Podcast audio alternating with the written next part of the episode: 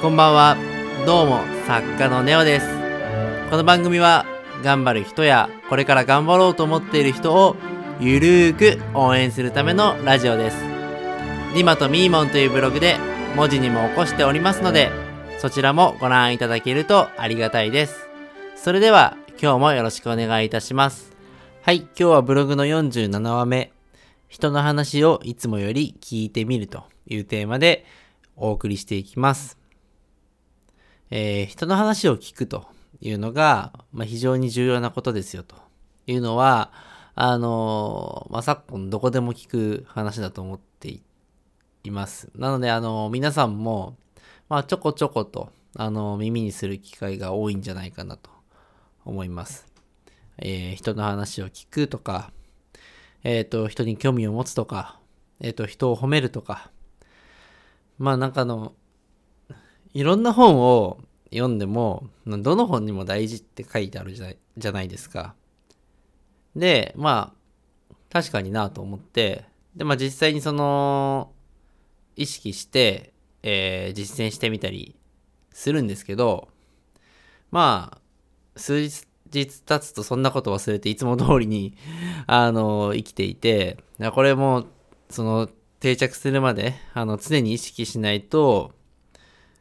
まあ、どうもうまくいかないなと、私自身結構思うことが、あの、あるので、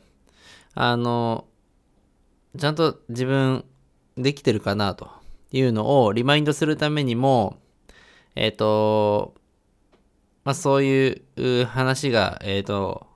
載っている、えっ、と、本とか、まあ、そういったものをちょっと定期的に、あの、確認するように、あの、しているんですね。なので、あの、まあ、今回のポッドキャストとか、えっ、と、私のブログもなんかそういう、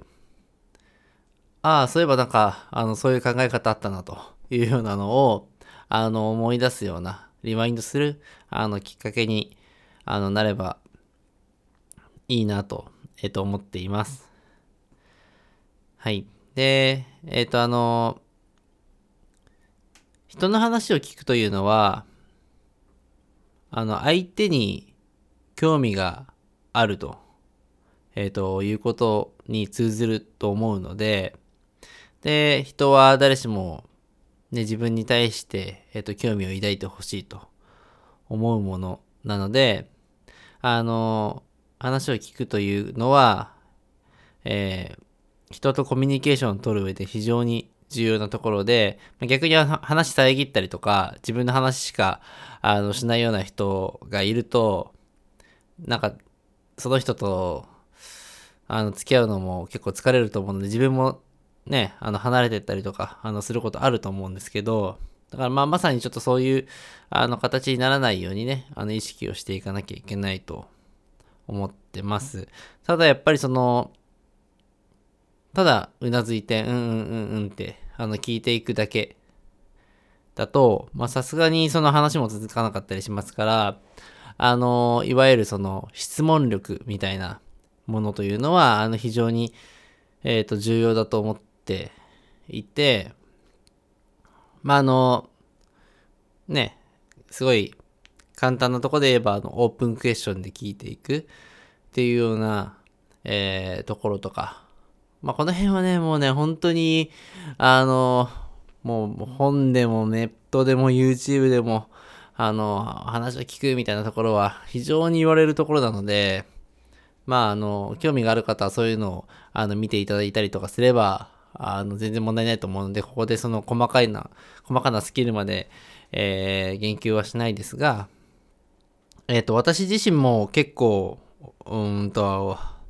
話すことの量の方が、あの、多い側だったんですけど、高校生、大学生かな？大学生ぐらいの頃に、あの野球の監督にですね、あの野球の監督というのは少年野球時代の監督なので、えっ、と、まあ、10年ぐらい経って再開した後にですね、あのお前は、話、話す量が多すぎるから、あの、話す量を8割減らせって言われたんですよ。今の話す量の2割にしろと言われて、で、その時多分20歳とか21とかだったんですけど、全然意味わかんなくて、なんで怒られてんだろうな、みたいな ぐらいな、あの、感じだったんですけど、確かにその話す量を減らしてみると、当然相手が話す量が増えるので、聞く量が増えてっていう形になるんですけど、